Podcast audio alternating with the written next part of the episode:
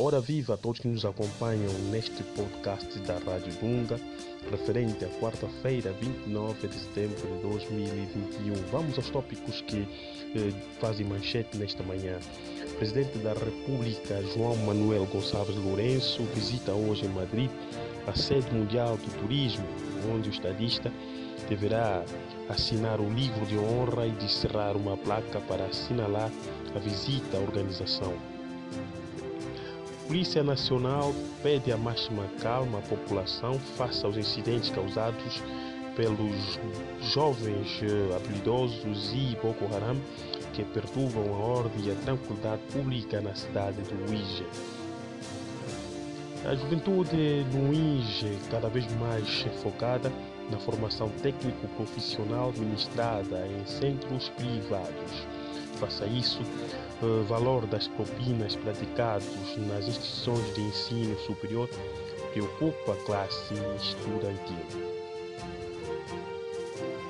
O uso excessivo do álcool é uma das causas da impotência sexual entre os jovens, apontam especialistas em reprodução humana. Já na página do desporto, Lionel Messi marca quebra o seu jejum em Paris numa noite em que o PSG venceu o Manchester City por duas bolas a zero, partida referente à segunda jornada do Grupo A da Liga dos Campeões. O astro argentino marcou aos 74 minutos. Do outro lado, o Real Madrid de Vinícius Júnior perdeu por uma bola a duas diante do Xerife, enquanto o Borussia Dortmund fez uma vitória apertada ao vencer o Sporting por uma bola a zero. E a noite ainda de terror no estádio do Dragão. Futebol Clube do Porto foi goleado pelo Liverpool da Inglaterra por uma bola a cinco. Futsal da Lituânia, Brasil e Argentina defrontam-se hoje às 18 horas de Angola na partida a contar as meias finais.